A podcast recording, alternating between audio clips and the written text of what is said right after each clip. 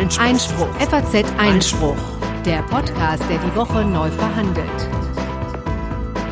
Hallo und herzlich willkommen zum FAZ Einspruch Podcast, Folge Nummer 17 vom 21. März 2018. Heute wieder mit mir, Konstantin van Leinten und mit Corinna Budras. Hallo. Ja, wir haben äh, wieder eine Reihe von Themen für euch im Petto. Als erstes äh, werden wir gleich ein paar neuere Entwicklungen nachreichen zu Dingen, die wir schon in früheren Sendungen besprochen haben. Namentlich betreffend Herrn Weinstein, betreffend Frau Stormy Daniels und äh, betreffend äh, die Verurteilung zweier Journalisten in der Türkei und was der Europäische Gerichtshof für Menschenrechte dazu zu sagen hat. Anschließend äh, kommen wir dann zu den etwas größeren Blöcken, nämlich einmal ähm, zu dem Fall des Doppelagenten, des russisch-britischen Doppelagenten Sergei Skripal, äh, auf den ein Attentat verübt worden ist und ähm, ja, welche Instrumente das Völkerrecht eigentlich bereithält, um solche Vorkommnisse aufzuarbeiten und ob das hier beachtet worden ist oder nicht. Ähm, dann sprechen wir über einen Fall, der sich in den USA zugetragen hat. Dort hat ein autonomes Auto von Uber äh, eine Fußgängerin äh, totgefahren. Und das gibt uns Anlass, auch mal über den regulatorischen Rahmen auch hier in Deutschland für autonomes Fahren zu reden. Und äh, so dann haben wir noch ein Interview, das haben wir schon vor einem Weilchen aufgezeichnet und nehmen es jetzt in dieser Sendung mal mit, mit äh, Tim Wiebitul, äh, Experte für Datenschutzrecht und der wird uns mal erklären, was es eigentlich mit diesem Monstrum eines Gesetzes namens Datenschutzgrundverordnung so auf sich hat. Zu guter Letzt, wie stets das gerechte Urteil und ähm, ja, dann äh, würde ich sagen, kommen wir erstmal zu den Entwicklungen in Sachen Weinstein und Stormy Daniels. Corinna, was gibt's da Neues? Ja, wir hatten ja vergangene Woche in aller Nüchternheit über eine Klage einer, äh, ja, man kann es sagen, Pornodarstellerin gegen den Präsidenten der Vereinigten Staaten, Donald Trump, gesprochen. Und nun hat sich äh, Donald Trump gewehrt. Am Freitagabend hat er wiederum Klage eingelegt. Es geht grundsätzlich für alle die, die das nicht ganz präsent haben, darum, dass äh, die beiden wohl eine Affäre verbindet, vor mehr als zehn Jahren nun. Darüber würde Stormy Daniels gerne sprechen, darf sie aber nicht, weil es ein Non-Disclosure Agreement ähm, gegeben haben soll zwischen ihr, dem Anwalt von Trump, Michael Cohen, und dem Präsidenten. Damals war er natürlich noch äh, nicht Präsident, sondern Unternehmer, Immobilienentwickler. So, und ähm, der Gegenschlag, zu dem jetzt äh, nun Donald Trump ausgeholt hat, ist, dass er behauptet hat, dass ähm, Stormy Daniels ähm, die mit dem richtigen Namen übrigens ähm, Stephanie Clifford heißt, ähm, ihrerseits gegen das Non-Disclosure Agreement schon ähm, verstoßen haben soll, und zwar satte 20 Mal. Und deswegen fordert er pro Verstoß eine Million Dollar insgesamt also 20 Millionen Dollar. Man sieht schon, das soll auch dahin führen, mal deutlich zu machen, was es kosten kann, sich mit dem Präsidenten der Vereinigten Staaten anzulegen. Das Interessante ist, das hat er, die Klage hat er eingelegt vor einem Bundesgericht in Los Angeles, möchte also diese ganze Klage, das ist jetzt ein bisschen rechtstechnisch, aber von einem Gericht in Kalifornien auf Bundesebene heben. Das gibt dem Ganzen noch ein bisschen mehr Bedeutung und es ist ist tatsächlich auch nicht unwichtig, dass die Richter von diesen Bundesgerichten von wem ernannt werden? Vom Präsidenten nehme ich an. Vom Präsidenten, genau. Und eben nicht gewählt werden, wie dies äh, auf, ähm, bu äh, auf Bundesstaatenebene passiert.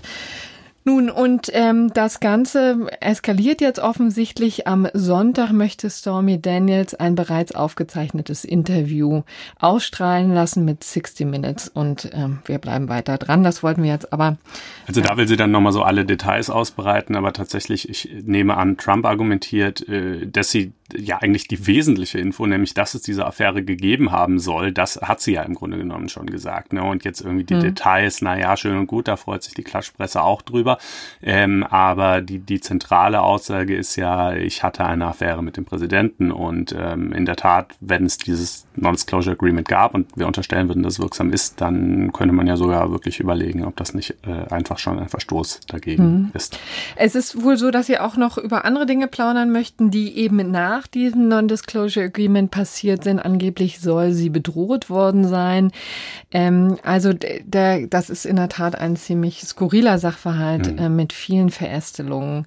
Und ähm, ja, ich würde sagen, dabei belassen wir es jetzt. Genau, wir kommen zu einem irgendwie artverwandten Thema. Ja, auch da wieder äh, geht es um Non-Disclosure Agreements, die diesmal in Zusammenhang mit äh, Weinstein, Harvey Weinstein, ähm, geschlossen wurden. Also das scheint jetzt wirklich eine ähm, unfassbare Konjunktur zu geben mit diesen Vereinbarungen, die ja sonst immer eher aus dem Wirtschaftsrecht ähm, bekannt sind. Aber hier ist es nachzutragen, dass tatsächlich, wie auch ähm, schon angekündigt in einer früheren Folge, die Produktionsfirma von Harvey Weinstein, äh, die Weinstein Company, tatsächlich Insolvenz anmelden musste äh, Anfang der Woche und gleichzeitig wurden eben alle Non-Disclosure Non-Disclosure Agreements, also diese ganzen Schweigevereinbarungen, äh, quasi ähm, für null und nichtig erklärt, also von Seiten des Unternehmens. Sie haben gesagt, also wir fühlen uns nicht mehr dran gebunden. Die Damen, die betroffen sind, müssen es auch nicht sein.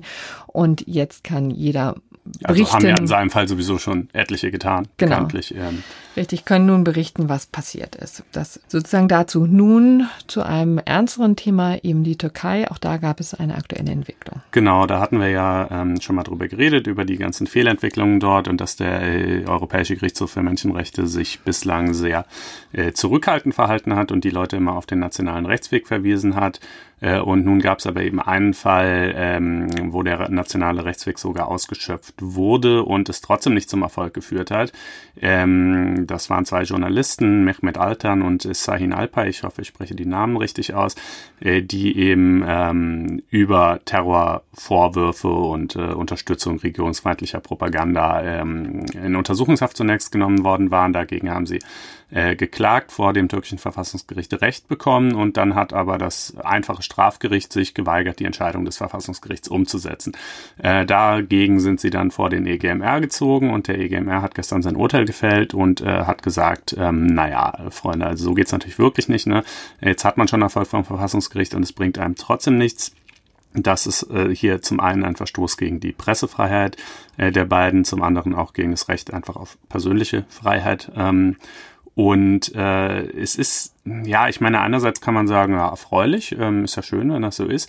Andererseits ist es natürlich äh, trotzdem äh, ein etwas ernüchterndes Urteil, denn der EGMR hat schon, also er hat zwar einerseits äh, in seinem Urteil geschrieben, er will sich die Lage in der Türkei weiter sehr genau ansehen und er hat auch klargestellt, ähm, nicht alles äh, kann man mit Notstandsdekreten rechtfertigen. Ja, das ist ja immer so die Argumentation von Erdogan nach dem Putsch äh, äh, wurde der nationale Notstand ausgerufen und äh, da können dann halt gewisse Gewährleistungen der Europäischen Menschenrechtskonvention äh, außer Kraft gesetzt werden. Das stimmt auch, das ist auch so vorgesehen, aber eben nur innerhalb gewisser Grenzen und man kann jetzt nicht einfach jede Maßnahme gegen jeden äh, Journalisten, der einem nicht passt, äh, damit rechtfertigen, dass man sagt, ja, hier ist halt Notstand im Land. So, ähm, das hat der EGMR also schon klargestellt. Trotzdem hat er aber gleichzeitig eben auch wiederholt, dass der nationale Rechtsweg im Normalfall auszuschöpfen mhm. sei. Hier hatte man halt ausnahmsweise mal einen Fall, wo er tatsächlich ausgeschöpft worden war. Äh, das ist aber natürlich bei den allermeisten Beschwerdeführern nicht oder noch nicht der Fall und ähm, wird perspektivisch auch ewig dauern. Und dann zu guter Letzt, um noch leider etwas mehr Wasser in den Wein zu gießen, muss man sagen, den beiden nützt es auch nur begrenzt viel, was sie jetzt hier äh, erreicht haben. Ähm, also der EGMR hat ihnen Entschädigungen von jeweils, ich glaube, 21.500 Euro zugesprochen. Ähm, aber äh, der eine von den beiden ähm, war kurz vor der EGMR-Entscheidung sowieso aus der Untersuchungshaft entlassen und unter Hausarrest gestellt worden. Da hat sich also die Türkei quasi schon gedacht, ah, das werden wir wahrscheinlich verlieren, dann beseitigen wir den Zustand mal, ersetzen ihn aber sozusagen mit dem nächst restriktiven Zustand, der gerade noch ähm, vielleicht okay sein könnte oder der jedenfalls nicht unmittelbar von diesem Urteil betroffen ist. Äh, und äh, bei dem anderen noch unschöner, der äh, ist inzwischen zu lebenslanger Haft verurteilt worden hm. äh, und befindet sich in selbiger. Und das ist jetzt natürlich auch wieder ein anderer rechtlicher Zustand. Ja, also natürlich ähm, kann er auch dagegen wieder klagen, äh, müsste dann aber jetzt erstmal erneut den Rechtsweg in der Türkei beschreiten, um dann wieder zum EGMR zu kommen, weil es halt, ne, die, die bisherigen Entscheidungen bezogen sich auf die Rechtswidrigkeit der Untersuchungshaft, nicht auf die Rechtswidrigkeit äh, des jetzt gefallenen Strafurteils gegen ihn. Also will sagen, so richtig viel genützt hat es den beiden leider nicht, äh, erst recht nicht den, den vielen Zehntausenden, äh, mhm. Hunderttausenden, wenn wir die Berufsverbote mitrechnen, äh, von Türken, ähm, die überhaupt bisher noch gar kein Gehör vom EGMR gefunden haben. Ähm, aber nun äh, immerhin trotzdem eine, eine, wenn auch nur kleine, aber äh, in, in der Stoßrichtung erfreuliche Entwicklung. Also letztendlich tatsächlich sieht man da wieder, wie Recht mitunter auch an seine Grenzen, an seine tatsächlichen Grenzen stößt. Ne? Das ist frustrierend, muss man sagen. Allerdings, ja. Kommen wir nun zu einem brisanten Fall in London, der Doppelagent, der jetzt im Grunde genommen eigentlich die Welt schon seit ein paar Tagen.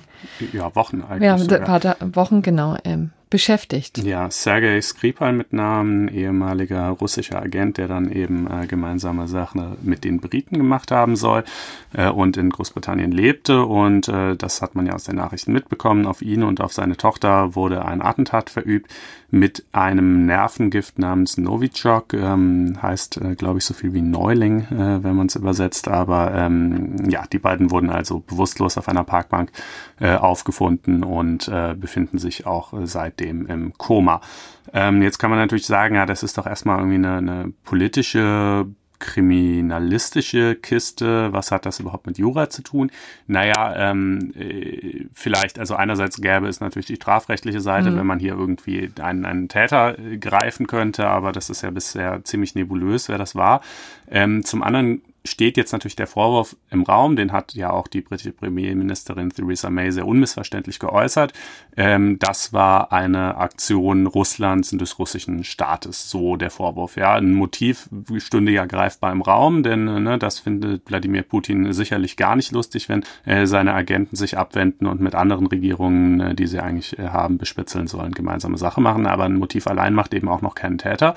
Ähm, und äh, darüber hinaus ist die Beweislage so mittelprächtig, ja, also ähm, dieser, so wie sie bekannt ist. Das kommt ja eben noch hinzu, dass äh, vieles natürlich im Unklar noch ist, äh, da auch ähm, wahrscheinlich ermittlungstaktisch nicht so wahnsinnig viel an die Öffentlichkeit dringt, aber so wie es jetzt ähm, sich darstellt, ist das wirklich nebulös. Ja. ja, also die Argumentation von Theresa May ist ähm, relativ schlicht zu sagen, naja, diese äh, Kampfstoffe wurden in den 70er und 80er Jahren in der UdSSR entwickelt. Äh, soweit wir oder soweit bekannt ist, äh, ist Russland der einzige Staat, ähm, der darauf Zugriff hatte und äh, dementsprechend äh, müssen es die Russen gewesen sein. Die Russen sagen, äh, großer Unsinn. Erstens wird es teilweise äh, auch dieser oder verwandte Stoffe, das ist so eine ganze Familie, ähm, auch in Laboren außerhalb Russlands entwickelt. Zum anderen kann es ja auch irgendwie sein, dass vielleicht einzelne mh, hm, Teile unseres äh, Bestandes äh, auf irgendwelchen Wegen abhanden gekommen sind, wie auch immer. Wir waren es jedenfalls nicht.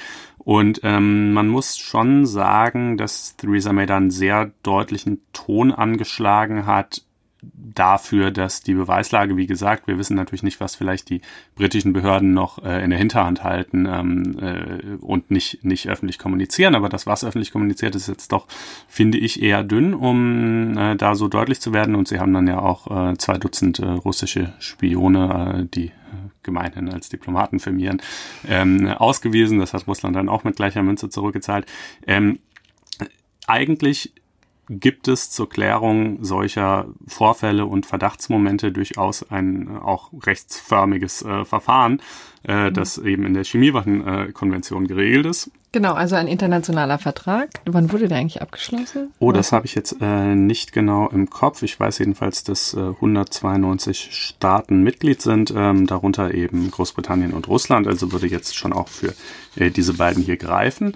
Ähm, und da ist Verschiedenes drin vorgesehen. Äh, erstmal, wenn ein solcher Verdacht geäußert wird, dann hat der Staat, gegen den er sich richtet, äh, zehn Tage Zeit und nicht wie Theresa May, ähm, äh, wie von Theresa May eingeräumt, nur einen Tag, äh, um sich zu den Vorwürfen zu erklären.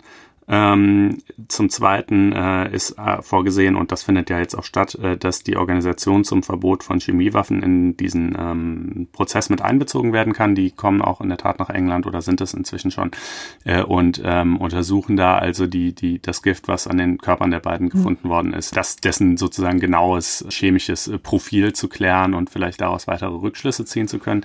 Also äh, das, das ist auch das Schöne und durchaus Interessante auch in, in dieser Konstellation. Es gibt eine quasi supranationale nationale äh, Behörde, die hoffentlich neutral zusammengesetzt ja, ist und das und dann untersuchen kann und das eben nicht allein den britischen Behörden überlassen ist, solche mhm. Dinge aufzuklären. Ja, und es ist eben eigentlich auch so, dass die ähm, Briten schon, äh, jedenfalls nach diesem Verfahren aus der Chemiewaffenkonvention, äh, verpflichtet wären, äh, den Russen alles vorzulegen, was sie an Beweismitteln gegen sie in der Hand haben. Also wenn sie zum Beispiel jetzt äh, ein exaktes Profil dieses Wirkstoffs erstellen können und sagen können, der ist so und so zusammengesetzt, äh, dann äh, müssten sie das eben auch den Russen zeigen, damit die Russen dann wiederum beispielsweise sagen können, ja, aber guckt mal, wir haben irgendwie hier noch ähm, einen chemischen Fingerabdruck unserer Altbestände und der sieht aber anders aus oder so, ja.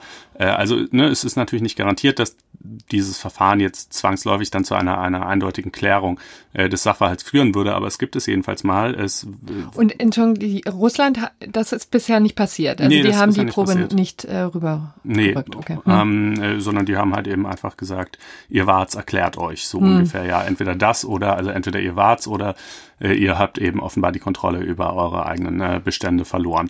Ähm, und natürlich jetzt aus russischer Sicht auch, wie willst du dich dagegen verteidigen? Ne? Mhm. Also ist ja irgendwie auch so ein Vorwurf. Klar gibt's gewisse Dinge, die dafür sprechen, sicherlich, aber ähm, das allein äh, würde jetzt eine strafrechtliche Verurteilung wahrscheinlich, also davon abgesehen, dass es natürlich hier wir nicht von einem Strafverfahren reden, aber mhm. äh, wäre zumindest schwierig. Ähm, dann äh, gibt noch vielleicht als, als kleinen Nebenstrang äh, die andere Frage, weil sich auch die NATO äh, zu dem ganzen äh, Vorfall geäußert hat und äh, ihr Großbritannien ihre Unterstützung äh, zugesagt hat. Was ist davon eigentlich zu halten? Also das ähm, muss man im Wesentlichen als einfach diplomatische Geste verstehen, würde ich mal sagen. Was es jedenfalls nicht ist, ist äh, die, das vielleicht nochmal kurz zur Klarstellung, ist äh, ein, ein Ausrufen des Bündnisfalles. Mhm. Ja, also die NATO ist ja eigentlich ein Militärbündnis äh, zur gegenseitigen Verteidigung, wenn eines der Mitglieder angegriffen wird. Ähm, und dann könnte theoretisch ähm, die äh, britische Regierung nach Artikel 5 des äh, Washingtoner Vertrages äh, den Antrag stellen, dass äh, auf Vorliegen eines solchen Bündnisfalles erkannt wird. Äh, das hat sie aber nicht getan und ähm, das schiene mir dann vielleicht auch doch ein bisschen mit äh, Kanonen auf Spatzen geschossen, denn äh, erstens, wie gesagt, wissen wir ja gar nicht, ob es überhaupt sich um den Angriff eines anderen Staates handelt und zweitens, äh, selbst wenn, ähm, ist das zwar eine gewaltige Provokation, aber hat jetzt dann irgendwie vielleicht doch nicht die Qualität eines kriegerischen Konflikts und dauert ja auch nicht an. Hm. Und bisher gab es in der Tat nur ein einziges Mal, wo dieser Bündnisfall ausgerufen wurde, nämlich 2001 ja. nach den Terroranschlägen auf das World Trade Center in New York. Ne? Genau, das ist dann auch mehrfach verlängert sogar und damit wurden dann alle möglichen äh, Militäroperationen, die sich ja bekanntermaßen äh, daran angereiht haben, äh, auch legitimiert und eben auch die Teilnahme anderer Staaten daran legitimiert. Ähm, das war bisher äh, das einzige Mal, dass es dazu kam und dieses Ausmaß hat es hier sicherlich noch nicht. Ja. Also wir sehen, es gibt tatsächlich ähm, für die unmöglichsten und bizarrsten Fälle tatsächlich schon Vorkehrungen und Verfahren, die äh, die gezogen werden können, die, die man eigentlich an, einhalten sollte und dann sozusagen das aber in der, äh, oft an der Realität scheitern, ne? ganz offensichtlich, wie es hier offenbar, der Fall ist. In der Tat. Ja. Dann wollen wir jetzt nach Amerika gucken, nach Arizona, wo es am Sonntagabend einen Unfall gegeben hat, einen tragischen tödlichen Unfall mit einem selbstfahrenden Auto des ähm, Fahrdienstvermittlers Uber der ja hier im, in Deutschland ähm, keine Rolle mehr spielt, ähm, aber weltweit äh, immer noch ähm, viel und häufig genutzt wird und eben auch ganz viel forscht und entwickelt in Sachen autonomes Fahren, wie ja so viele andere auch, ne? natürlich die ganzen Autohersteller, aber auch Google und so weiter experimentieren ähm, daran. Und ähm, nun ist es, hat es wohl offensichtlich einen ersten tödlichen Unfall gegeben. Vielleicht ähm, für diejenigen, die sich noch an das vergangene Jahr erinnern, Tesla, äh, da gab es schon mal einen Unfall, und der ist auch tödlich ausgegangen. Allerdings hat es da den Autofahrer getroffen. Also mhm. auch das war sozusagen eine, das war eine Situation, in der es ein technisches Versagen gegeben hat, also wo das autonome Fahren schlicht nicht funktioniert hat und äh, der Autofahrer hat alles andere gemacht, nur nicht äh, am Steuer sozusagen äh, aufgepasst und ist dann eben tödlich verunglückt. Hier war die Konstellation eben anders, dass äh, da ist ein hat ein äh, selbstfahrendes Auto, das als solches auch zugelassen war, eine Fußgängerin überfahren, mhm. ähm, die aus dem Schatten heraus äh, auf die Fahrbahn getreten ist. Und nach dem derzeitigen Stand ähm, sieht es so aus, dass offensichtlich dem äh, sowohl Uber als auch dem Fahrer kein Vorwurf gemacht werden kann. So also dem Fahrer muss man dazu sagen, da saß so ein Typ trotzdem noch mit drin in dem in dem Auto, der quasi äh, das Ruder übernehmen konnte, wenn er irgendwie die Notwendigkeit äh, dafür erkannt hätte. Hat er aber hier nicht, weil die eben plötzlich schnell auf die Fahrbahn getreten ist und das heißt, äh, weder ein, ein ganz normaler Autofahrer noch eben auch dieses System äh, hätten da noch irgendwas machen können. Richtig. Und ähm, das Problem ist aber übrigens äh, so als kleiner Hinweis offensichtlich ist ähm, das ähm, Uber-Fahrzeug auch zu schnell gefahren, also mhm. jetzt nicht wahnsinnig überhöht, aber doch ähm, jedenfalls merklich und das äh, wirft zunehmend auch Fragen auf, ne? denn bisher mhm. hieß es ja immer Roboterautos ähm, können das sozusagen gar nicht. Die halten müssen sich ähm, sind halt so programmiert, dass sie es nicht machen. Dran ja, halten, ja. genau, dass sie immer die Höchstgrenze einhalten, ja niemals zu schnell fahren. Und ähm, das ist hier wohl nicht passiert. Also offensichtlich ist mit 61 kmh gefahren, obwohl eben nur 56 ähm, kmh erlaubt äh, waren. Wie gesagt, jetzt keine dramatische Überschreitung, aber immerhin mhm. insofern bemerkenswert. Und in diesem Zusammenhang wollten wir uns mal die, das ganze Dilemma des automatisierten Fahrens mal anschauen, denn es ist natürlich ein unglaublicher Fortschritt. Also es ist auch wirklich bemerkenswert, ähm, was sich da technisch tut, aber es ist tatsächlich natürlich eine Technologie, die vielen Leuten Angst macht und äh, wo sich auch noch herausstellen muss, ob tatsächlich der Verbraucher, die Autofahrer das auch äh, wirklich annehmen und sich tatsächlich in Massen irgendwann mhm. mal trauen, da reinzusetzen. Denn es gibt sowohl technische ähm, als auch juristische Probleme und Hürden, die da noch übersprungen werden müssen. Mhm. Und bis tatsächlich mal so weit sein kann, dass hier ganz, ganz viele ähm, selbstfahrende Autos durch die Gegend fahren und ähm, hoffentlich, das ist ja immer das Versprechen, die Auto ähm, Unfälle drastisch reduziert werden. Jetzt hat man hier eben einfach gesehen, das haben auch tatsächlich immer viele erwartet, dass es natürlich auch nicht dazu führen kann, dass es gar keine Unfälle mehr gibt. Natürlich wird es äh, auch in diesen Konstellationen Unfälle geben, aber umso erschreckender ist es dann eben, wenn es dann auch mal passiert. Und ähm, da wollten wir uns mal angucken, was ähm, sozusagen die rechtlichen Rahmenbedingungen überhaupt sind. Also in Arizona ähm, ist es wohl offensichtlich so, dass die ähm, rechtlichen Rahmenbedingungen wesentlich großzügiger sind als in vielen anderen Bundesstaaten in den äh, Vereinigten Staaten. Ähm, das ist eben sehr, das gibt es einen großen Flickenteppich, das ist eben der Sache der Länder sozusagen, wie sie das reglementieren wollen. Arizona hat es eben so gemacht, dass ähm, es Lizenzen vergibt an selbstfahrende Autos und hier wohl auch an die 600 ausgegeben, unter anderem eben auch an Uber. Und dann ist es wohl möglich, dass diese Autos selbstfahrend auf den noch ganz normalen Straßen fahren dürfen.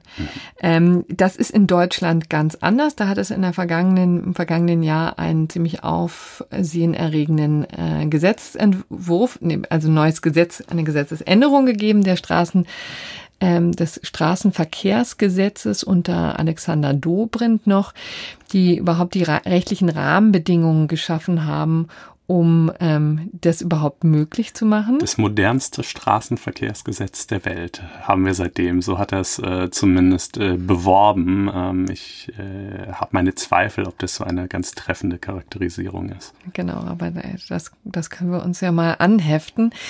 Ähm, und letztendlich geht es im Wesentlichen darum, dass ähm, sozusagen da, damals ähm, erlaubt wurde, eben solche teilautomatisierten oder automatisierten ähm, Fahrzeuge zu nutzen. Der Fahrer muss allerdings stets in der Lage sein, hier in Deutschland einzugreifen. Also es ist jetzt so, dass der Hersteller stärker in der Pflicht ist, sobald es zu Fehlern kommt, die ihm angerechnet werden können. Ja, also ähm, trotzdem äh, ist das, sagen wir mal, bestenfalls finde ich ein Gesetzentwurf zur äh, Einführung des halbautomatisierten Fahrens. Ne? Denn äh, es heißt darin zum einen irgendwie ähm, der Fahrer darf das nur insofern und ist auch nur insoweit von der Haftung befreit, äh, als er äh, das Fahrzeug im Rahmen des bestimmungsgemäßen Gebrauchs verwendet. Also man kann sich vorstellen, was weiß ich, wenn jetzt ein Hersteller reinschreibt, aber äh, bei schwerem Schneetreiben äh, zum Beispiel ähm, geht das nicht und man dann trotzdem bei schwerem Schneetreiben fährt, äh, also automatisiert fährt äh, und ein Unfall passiert, dann würde man als Fahrer haften. Das ist ja noch so relativ nachvollziehbar, äh, auch wenn es natürlich dann, also auch da kann man sich natürlich Grenzfälle vorstellen, wenn es jetzt irgendwie heißt, ja, bei schlechter Sicht oder so, was ist schlechte mhm. Sicht, ja. Äh, das ist schon mal das eine und äh, das andere und finde ich noch problematischere ist eben das, was du gerade gesagt hast. Äh, der Fahrer darf zwar die Kontrolle erstmal abgeben an das System, muss aber jederzeit, wenn das System ihn dazu auffordert, äh, in der Lage sein, das Lenkrad und die Pedale und so weiter wieder selber zu bedienen. Da stellt sich natürlich auch zum einen wieder die praktische Frage, wie schnell muss ich da sein? Ja, also wenn es jetzt macht Ping, äh, Sie, Sie sind dran, ja, muss ich dann in einer Zehntelsekunde oder in drei Sekunden reagieren? Ähm, das ist das eine. Und das andere ist natürlich, dass damit letztlich, finde ich, irgendwie mit, mit dieser im Raum stehenden Möglichkeit, dass das passieren könnte und dass ich andernfalls hafte, wenn ich dann nicht schnell reagiere, äh, die Vorteile des automatisierten Fahrens mhm. weitgehend äh, zunichte gemacht werden. Denn dann kann ich eben gerade nicht in meinem Auto ein Nickerchen halten oder irgendwie nach der Party äh, stark angetrunken äh, noch nach Hause fahren oder so, weil ich ja gewärtigen muss, dass mein Auto mich vielleicht auffordert, äh, auf einmal selber zu fahren, aus welchen Gründen auch immer, äh, und ich sonst hafte. Und deshalb, ähm, gut, noch haben wir die die praktische Problemanlage ja sowieso nicht, weil es noch keine automatisierten Fahrzeuge in Deutschland auf den Straßen gibt, aber mhm. das ist bestenfalls noch ein paar Jährchen entfernt. Äh, und da könnte man das modernste Straßenverkehrsgesetz der Welt, finde ich, doch noch mal einen Ticken moderner machen. Hm. Und insbesondere eben, was die Haftung angeht, also die Hersteller noch weiter in die Pflicht nehmen, denn also das ist zum Beispiel etwas, was der äh, ehemalige Bundesverfassungsrichter Udo Di Fabio in einem Interview mal ähm, der FAZ, also mir, Hast du's geführt, genau, gesagt hat. Ähm, der ist eben Vorsitzender der Ethikkommission ge ähm, gewesen, die im vergangenen Jahr schon erste Regeln ausgearbeitet und vorgestellt hat.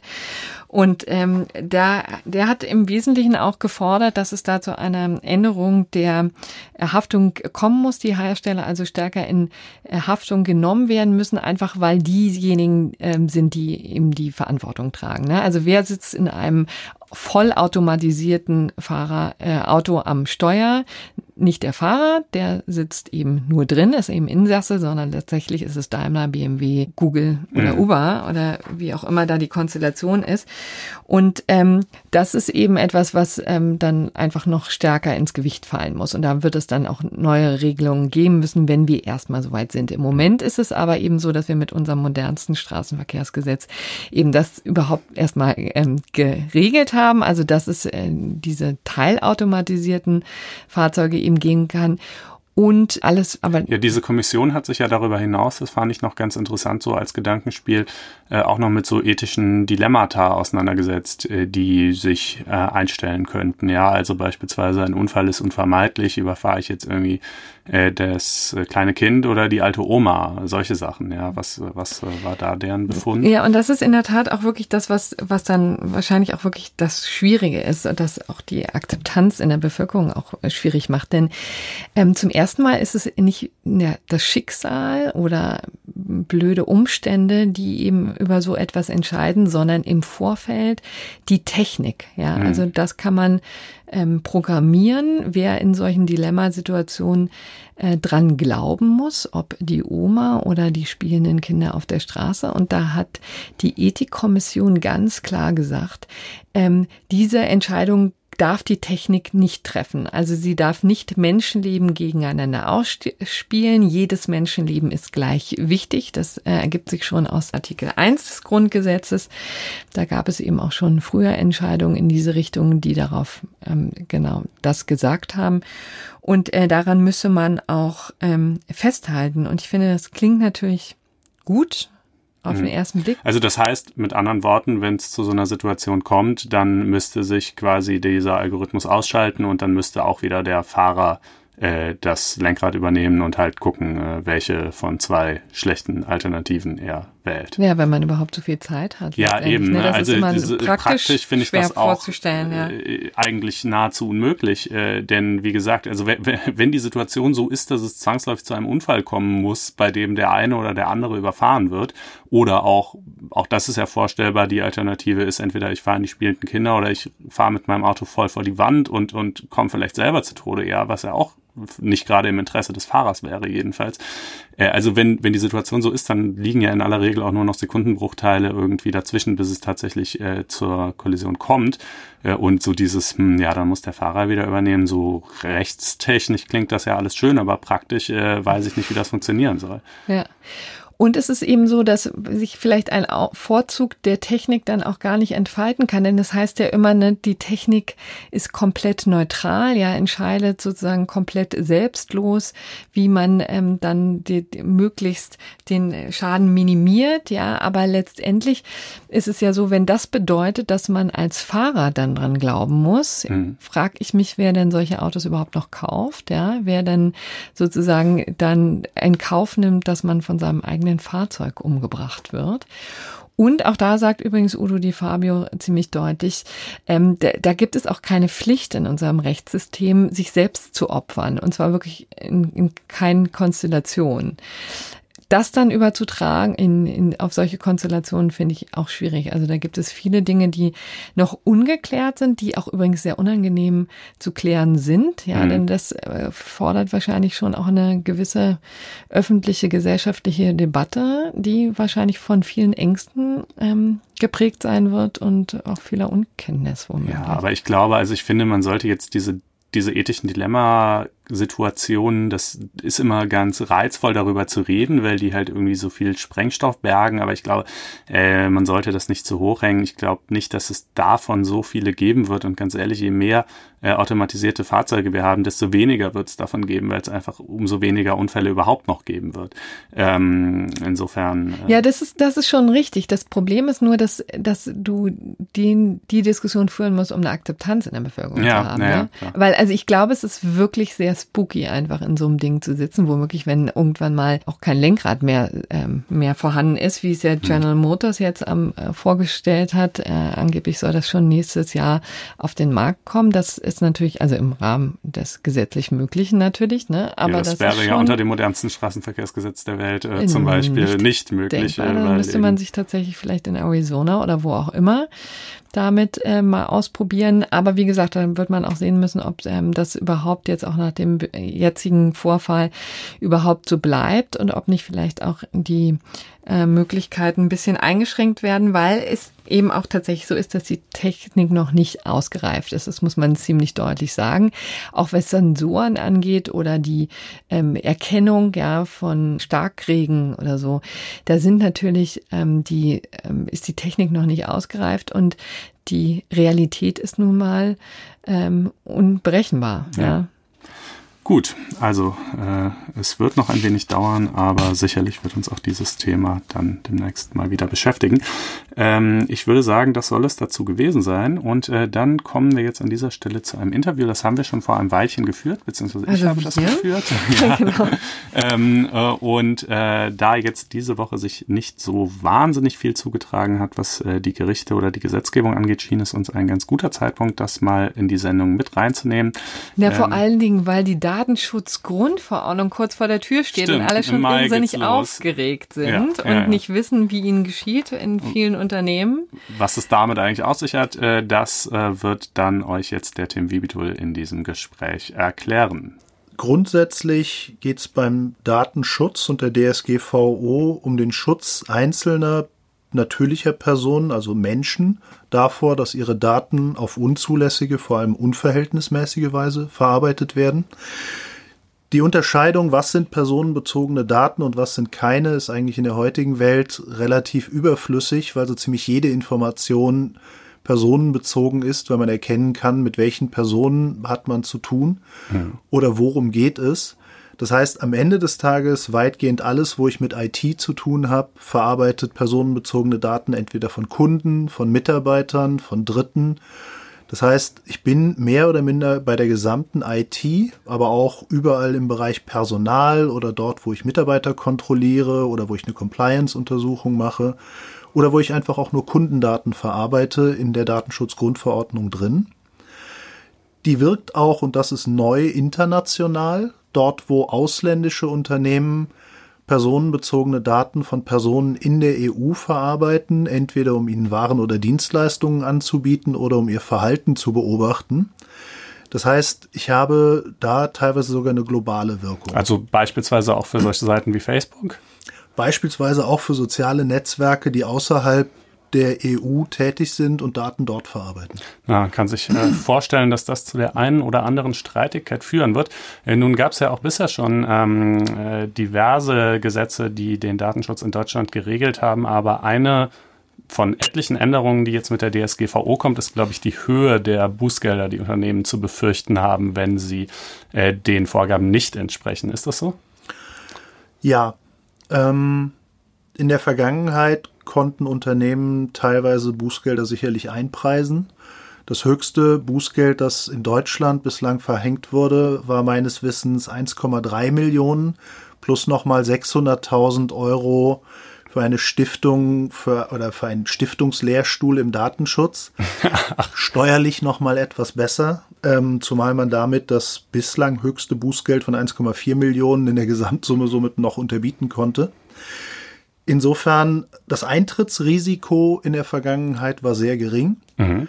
Die Risikohöhe mit zusammengerechnet 1,9 Millionen Maximalschaden sehr überschaubar. Und das ist genau der Punkt, der sich ändert. Das heißt, wir werden Bußgelder sehen von bis zu 20 Millionen bei einzelnen Personen und bei Unternehmen entweder 20 Millionen oder bis zu 4 Prozent des Vorjahresumsatzes global, je nachdem welcher Betrag höher ist. Global, also das heißt, äh, auch wenn jetzt ein Datenschutzverstoß nur in Deutschland erfolgt, äh, nimmt man den Umsatz, den so ein Konzern weltweit äh, generiert und äh, zieht dann davon zwei bis vier Prozent äh, als Bußgeld ein.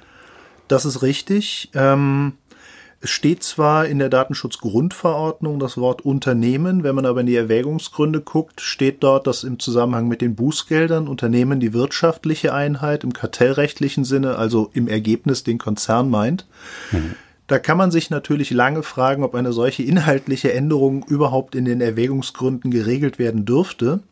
Die Meinung der Aufsichtsbehörden jedenfalls ist, dass das durchaus geht mhm. sodass sie also dann auf globaler, konzernweiter Basis Bußgelder berechnen werden. Ob das am Ende des Tages vor Gericht durchgeht, wird eine spannende Frage bleiben. Und äh, darüber hinaus ist es ja, glaube ich, auch so, dass nicht nur Bußgelder verhängt werden können, sondern dass auch einzelne Schadensersatzansprüche geltend machen können. Stimmt das? Ja, ähm, ich teile Ihre Einschätzung, dass wahrscheinlich die Schadensersatzansprüche zu in der Praxis noch wesentlicheren Änderungen führen werden als die reinen Bußgelder. Aus dem einfachen Grund, der Mechanismus in der Datenschutzgrundverordnung ist relativ clever. Am Ende des Tages appelliert der an die Gier der einzelnen Menschen, Personen, das, die DSGVO spricht davon betroffenen Personen. Und das wird in der Praxis mit Sicherheit funktionieren. Es ist für betroffene Personen sehr leicht, Schadensersatzansprüche geltend zu machen. Das hat zwei Gründe. Der erste Grund ist, anders als nach dem bisherigen Recht können betroffene Personen auch immaterielle Schäden geltend machen. Das ging in der Vergangenheit grundsätzlich nicht. Es gab da eine Ausnahmerechtsprechung, dass man über das Deliktsrecht in Verbindung mit dem allgemeinen Persönlichkeitsrecht Schadensersatzansprüche geltend machen konnte. Da gab es kürzlich ein recht spektakuläres Urteil des Landgerichts Köln, glaube ich, das eine Million Euro Schadensersatz für einen Altkanzler zugesprochen hat, dessen Memoiren in unzulässiger Weise veröffentlicht wurden. Mhm, man erinnert sich, mhm. von dem Ghostwriter Heribert Schwan äh, war das. Das heißt, man sieht jetzt schon in der deutschen Rechtsprechung, die sonst sehr zurückhaltend ist bei Schadensersatzansprüchen für immaterielle, für Schadens, für Nichtvermögensschäden, dass sich da eine Änderung einstellt. Es wird allerdings mit dem neuen europäischen Recht vermutlich noch sehr viel deutlicher. Da steht ausdrücklich drin die Erstattung auch immaterieller Schadensersatzansprüche. Und dann kommt hinzu, das ist ja Europarecht. Das heißt, wir können bei unserem deutschen Schadensrecht nicht den zurückhaltenden Kurs, den Karlsruhe in der Regel fährt, anwenden, sondern wir müssen uns an europäischen Maßstäben, Effektivitätsgrundsatz ähm, orientieren. Das heißt, wir müssen in Deutschland oder deutsche Richter müssen unser Schadensrecht so anwenden, dass es der Datenschutzgrundverordnung der DSGVO zu einer effektiven Anwendung verhilft. Also wenn ich jetzt beispielsweise der Ansicht bin, äh, nehmen wir einfach mal, äh, Facebook würde meine Daten in einer Art und Weise verwalten, verwerten, weitergeben, äh, die äh, gegen das DSG, äh, gegen die DSGVO beziehungsweise die deutsche Umsetzung äh, selbiger verstößt. Und ähm, auch wenn mir jetzt zwar kein konkreter greifbarer Schaden entsteht, ich das aber einfach doof finde und nicht möchte, äh, kann ich klagen und dann könnte jetzt ein deutsches Gericht auch nicht äh, sich einfach auf den Standpunkt zurückziehen zu sagen, ach komm, das ist uns zu läppsch irgendwie, du hast hier doch, kannst hier doch gar nichts nachweisen, sondern müsste eben dieser, diesem, dieser europäischen äh, Rechtsetzung äh, so weit wie möglich zur Geltung verhelfen. Kann man das so zusammenfassen? Ich glaube, man kann, also zu Einzelunternehmen kann ich naturgemäß wenig sagen, bevor ich da. Das ist ja ein rein hypothetisches äh, Beispiel. Ähm, aber allgemein gesprochen zu Schadensersatzansprüchen, das ist genau der Punkt. Ich kann immaterielle Schäden, der Amerikaner kennt das bereits aus seinem Rechtssystem, Moral Distress, Emotional Damages, geltend machen.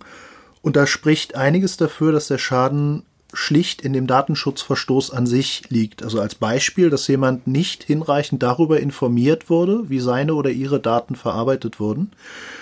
Und Sie sprechen es sehr richtig an. Der nächste wichtige Punkt ist, vor Gericht gewinnt in der Regel nicht derjenige, der schöner plädiert oder besser Jura kann, sondern derjenige, der weniger beweisen muss. Mhm. Und die Beweislastregelung in der Datenschutzgrundverordnung in Artikel 24 ist für Unternehmen ein Problem. Denn ich muss als Unternehmen beweisen, dass ich alles richtig gemacht habe. Das heißt, da steht drin, dass ich nachweisen können muss, dass ich die Daten datenschutzkonform verarbeitet habe. Und das ist in der Praxis eine unglaublich hohe Hürde. Ich kann relativ leicht einen einzelnen Vorgang, einen einzelnen Verstoß beweisen. Wenn ich aber beweisen will vor Gericht in einem, in einem zivilrechtlichen Verfahren auf Schadensersatz beispielsweise, dass ich immer alles richtig gemacht habe, dann habe ich sehr, sehr viel zu schreiben und muss sehr lange Anlagen liefern. Wir sehen tatsächlich bei einigen unserer Mandanten, die ein hohes Risikoprofil haben, dass wir jetzt schon gebeten werden, Musterschriftsätze vorzubereiten und auch die, die Projektteams die Anlagen zuliefern, so dass das alles ineinander passt, weil schon relativ klar ist, wenn ich dann irgendwann im Mai oder im Juni eine Klage zugestellt bekomme und habe mich nicht genau auf solche Prozesse, auf solche Gerichtsverfahren vorbereitet, dann werde ich mit den normalen Schriftsatzfristen solche hohen Anforderungen gar nicht erfüllen mhm. können. Das heißt, ein ganz wichtiger Teil der Projektvorbereitung zur Umsetzung der DSGVO liegt nicht in dem eher esoterischen Ziel, ich will DSGVO-compliant werden, sondern ganz konkret, was habe ich für Risiken? Das sind unter anderem Schadensersatzansprüche, Bußgelder. Mhm. Und wie kann ich mich darauf schon vorbereiten? Und äh, dann kommt ja noch äh, erschwerend und aus Unternehmenssicht besonders schmerzlicherweise hinzu, dass wenn da in der Datenverarbeitung irgendwas falsch läuft, äh, das dann in aller Regel nicht nur eine Person betrifft, sondern gleich eine ganze Vielzahl von, von Kunden, Geschäftspartnern oder wer auch immer äh, das ist, über dessen Daten wir hier jetzt im Einzelfall reden. Also beispielsweise Facebook, ähm, wenn die jetzt, die stellen dann ja nicht nur Unsinn mit meinen Daten an, sondern im Zweifelsfall irgendwie mit denen aller oder sehr vieler äh, deutscher Nutzer. Ähm, wäre das nicht eigentlich auch ein Anwendungsfall für äh, die viel diskutierten Sammelklagen?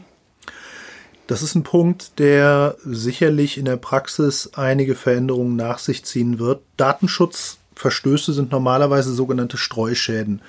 Sie sagen es sehr richtig, das durchschnittliche Unternehmen verarbeitet in aller Regel nicht die Daten eines Kunden, eines Beschäftigten in unzulässiger Weise, sondern entweder aller oder meist Gruppen davon. Das heißt, das Thema der, der Sammelklagen oder der Amerikaner würde jetzt sagen, der Class Actions ist da extrem wichtig. Warum?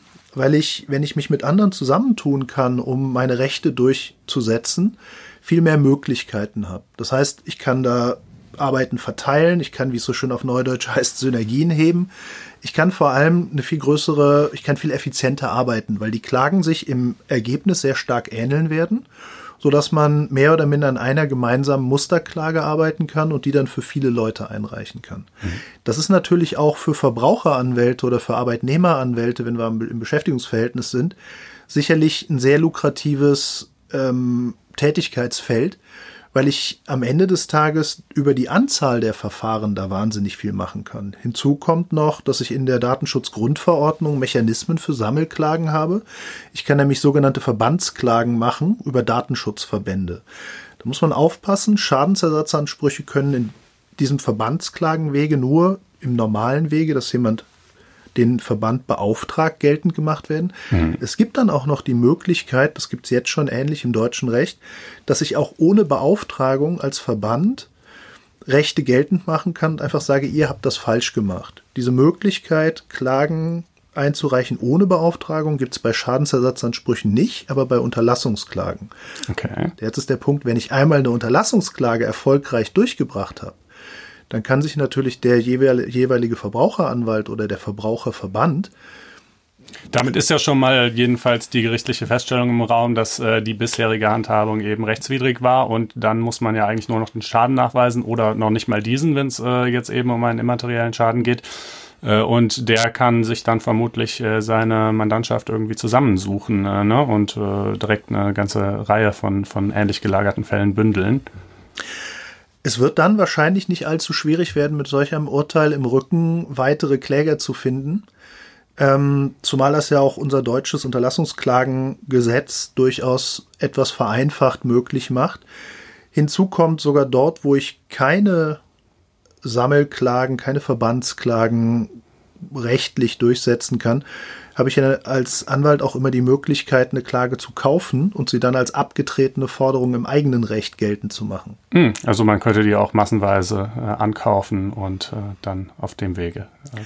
Das soll man in anderen Rechtsgebieten schon gesehen haben, ja. Ich glaube, ähm, Fluggastrechte sind da doch ein Anwendungsfall, wenn ich mich nicht täusche. Oder? Ich denke auch unlautere Werbung ist ein ah, Feld, ja, ja, in dem man stimmt, solche ja. Themen sieht. Also ich glaube, die, die in, insgesamt wird die Entwicklung ganz klar in, in Richtung von Datenschutz, Gerichtsverfahren gehen, mhm. dass sich Unternehmen auf die Verteidigung einstellen, dass sich Verbraucherverbände und Verbraucheranwälte auf die Klageweise Durchsetzung einstellen werden. Und dieses Thema Data Privacy Litigation wird in den nächsten Jahren nach meiner Einschätzung eine enorme Dynamik bekommen. Ähm, ja, und äh, vielleicht zum Abschluss noch, es ist ja immer so, ähm, komplexe und schwierige Gesetze sind zwar äh, erstmal unerfreulich, aber schaffen dann eben auch äh, entsprechend äh, neue Arbeit äh, für Juristen. Ist das, würden Sie sagen, ein blühendes äh, Tätigkeitsfeld, in dem man sich mal umschauen könnte, wenn man jetzt selber vielleicht gerade noch im Referendariat steckt? Ja, also definitiv. Ich sehe zum Beispiel ich mache eine Vorlesung zum Beschäftigtendatenschutz hier an der Uni Frankfurt. Da kommen an einem Freitagabend um 16 Uhr, eine Zeit, die normalerweise nicht so universitätsfreudig ist. Nee, da hätte man mich zu Studienzeiten, also es hätte schon ganz besonders verlockend sein müssen, sagen wir mal so. Ja, das so ähnlich hat das mein Kollege Lukas Ströbel auch, auch gesagt. Der meinte fröhlich, Mensch, Tim, um die Zeit kommt doch keiner. Es kommen erstaunlich viele. Und der Grund ist, glaube ich, dass diejenigen, die kommen, da eine sehr schlaue Entscheidung getroffen haben, was den Datenschutz angeht. Wir sehen dass es vergeht keine Woche, wo nicht irgendein Mandant bei uns anruft und fragt, habt ihr nicht jemanden, den ihr uns mal ähm, für eine Weile lang überlassen könnt? Oder habt ihr jemanden, der, bei, der, der sich verändern möchte aus dem Datenschutz raus? Was bei uns eigentlich immer mit einem milden Grinsen quittiert wird und einem Satz, nee, aber wenn du jemanden hast, schick gern zu uns. Das heißt. Also der Bedarf ist groß. Ja, also Unternehmen suchen händeringend nach mhm. Datenschutzjuristen. Es ist auch völlig klar, keiner wird jetzt auf einmal oder sehr wenige werden auf einmal vom Himmel fallen mit fünf Jahren Berufserfahrung, Top-Examiner und wissen genau, was sie machen. Das heißt, viele Unternehmen haben auch schon eingesehen, dass sie selber zusehen müssen, dass die Leute sich das im Job erarbeiten. Gut, mit äh, dieser kleinen Lobpreisung des äh, Datenschutzrechts würde ich sagen, haben wir die DSGVO äh, dann auch naja, sicherlich nicht abschließend behandelt. Das ist ein Riesending, ein Monstrum von Neuregelungen. Natürlich konnten wir hier nur einige Aspekte streifen, aber ich glaube, die zentralen Fragen haben wir angesprochen. Ja, das war Tim Wiebetul. Und nun, liebe Corinna, hast du zum Abschluss noch das gerechte Urteil für diese Woche. Ja, das uns in dieser Woche mit Volkswagen beschäftigen wird. Ähm, ich gebe zu, dass Volkswagen hier ein ähm, häufiger Gast in dieser Sendung ist, in den unterschiedlichsten Konstellationen. Aber die Sachlage ist nun mal, wie sie ist. Rauf und runter geht es sowohl strafrechtlich als auch zivilrechtlich. Und da kommt eben äh, die eine oder andere schöne Entscheidung dazu dazwischen und eine möchten wir jetzt vorstellen vom Landgericht Hamburg, die ziemlich bemerkenswert ist. Da ging es um einen Käufer eines Tiguan 1, der 2015 dieses Fahrzeug erstanden hat, ähm, im April, also vor, bevor dieser ganze Dieselskandal öffentlich wurde und ähm, nun das Dilemma hat, dass er mit einem Euro 5 äh, nicht die nötigen Abgasvorschriften äh, ja, erfüllt und deswegen einen, seinen Wagen zurückgeben wollte und einen neuen haben wollte. Das Besondere an dieser Situation ähm, war, dass er einerseits dieses berühmte Software-Update hat durchführen lassen, wie übrigens 92 Prozent aller Volk betroffenen Volkswagen-Käufer. Ähm, also da gibt es ja die Möglichkeit, ähm, die von Volkswagen das sein Auto so auf umrüsten zu lassen, aufmotzen zu lassen durch ein Software Software-Update und dann soll die ganze Chose erledigt sein, so in den Augen des Volkswagen-Konzerns jedenfalls. Ähm, damit hat sich der Käufer aber nicht äh, abspeisen lassen wollen, sondern hat ihm gesagt, das haben wir zwar gemacht, aber man muss ja befürchten, dass der Motor Schaden nimmt, denn das kann ja eigentlich auch schon denklogisch nicht sein, dass es nur so ein kleines Software-Update braucht und schon ist dieser ganze Dieselskandal aus äh, dem ähm, Leben gestrichen. Ja, dann hätte es ja Volkswagen vielleicht auch von Anfang an. Ja, so ist ja auch bekannt, können. dass äh, hm? erstens die Abgaswerte immer noch nicht eingehalten werden und zweitens eben dann sich sozusagen bestimmte Feinjustagen äh, bei der Auslastung des Motors ändern, die zumindest potenziell tatsächlich zu einer kürzeren Lebensdauer führen könnten. Genau, und hier hat eben einfach das Gericht gesagt, alles klar, das sehen, sehen wir auch so, was die Software-Updates angeht. Und dann hatte ähm, übrigens das, äh, der Volkswagen-Händler, also man muss mhm. rechtstechnisch sagen, ähm, das ist natürlich immer oft eine Konstellation, die sich abspielt zwischen dem Käufer und dem Volkswagen-Händler. Und der Händler muss dann eben versuchen, sich von Volkswagen Volkswagen, das zurückzuholen. So ist die rechtliche Konstruktion, aber ähm, Volkswagen assistiert denen in aller Regel. Ich meine, das ist, ergibt genau. auch Sinn. So, und hier ist es eben so, dass Volkswagen gesagt hat, naja, der Tiguan 1 wird leider überhaupt nicht mehr hergestellt. Das heißt, wir können gar nicht mehr liefern. Und der Tiguan 2 ist eben einfach schöner, größer, besser, schneller und deswegen Guter. eine ganz andere Gattung. Und deswegen sind wir nicht verpflichtet, ähm, nachzu, ähm, also einen Ersatzwagen zu liefern. Ja, ja, das ist ja immer so die Frage Stückschuld oder Gattungsschuld und äh, hier dann Gattungsschuld. Und es gibt aber die Gattung ist quasi aufgebraucht. Es gibt keine Tiguan 1 mehr. Äh, und äh, Tiguan 2 ist halt was ganz anderes. Ähm, und das hat das Gericht aber anders gesehen? Das hat das Gericht anders gesehen, hat gesagt, selbstverständlich ist, handelt es sich hier um die ähm, selbe Gattung. Also es mag zwar schöner, toller, schneller sein, aber eben noch nicht so gravierend anders, dass man das jetzt hier ähm, anders bewerten müsste. Also der Volkswagen-Käufer kann seinen Tiguan 1 zurückgeben, kann ein, er bekommt einen Tiguan 2, jedenfalls nach der Entscheidung des Landgerichts Hamburg. Und ähm, ja, zumindest so, solange jetzt Volkswagen beziehungsweise der Händler nicht dagegen vorgeht und womöglich das äh, vom Bundesgerichtshof klären lässt. Aber so weit kommt es wahrscheinlich nicht. Also hier ist noch keine Entscheidung getroffen, ähm, was die Berufung angeht. Aber nach bisherigem Stand ist es oft so, dass in den vielen tausend Verfahren ähm, eigentlich Volkswagen dann solche für sie negativen Urteile begräbt und mhm. dann schnell eben liefert, anstatt das jetzt hier zu einem Grundsatzurteil werden zu lassen. Ja, ist natürlich äh, aus Käufersicht sehr erfreulich. Das ist wirklich der Best Case. Wir haben das ja schon alles gesagt. Die Richter unter entscheiden total unterschiedlich. Viele sagen, das Software-Update reicht. Äh, andere sagen, ne, es muss irgendwie Hardware nachgerüstet werden. Hier hatten wir jetzt den Fall, äh, dass eben tatsächlich sogar ein Neuwagen und dann auch noch dazu ein besserer äh, quasi zum Austausch äh, bereitgestellt werden muss. Äh, finden wir durchaus gerecht. Deshalb ist es ja auch das gerechte Urteil. ähm, äh, aber äh, es zeigt eben auch genau das auf, dass eben die Rechtsprechung hier sehr uneinheitlich ist. Ähm, gut, ich glaube, das soll es gewesen sein. Ich bin kommende Woche schon wieder weg, nämlich Ach, äh, erneut im Urlaub. Ja, macht ja aber gar nichts, Markus. Wie viele äh, ähm, Urlaubswochen hast du eigentlich? Das ist jetzt unerhörterweise schon meine zweite. Wahnsinn, ne? Ich weiß auch nicht. Gut, und dann auch noch in der K-Woche. Also ich werde dann aber hier die Sendung wieder mit ähm, den, dem reizenden Kollegen Markus Jung ähm, bestreiten. Auf den freue ich mich natürlich auch. Wünsche eine schöne Restwoche und, und, wir bitten natürlich gerne um Sternchen im iTunes Store. Wir weisen auch nochmal auf unseren Blog hin, blogs.faz.net-einspruch und äh, verabschieden uns hier, hiermit. Äh, macht's gut und bis dahin. Tschüss. Ciao.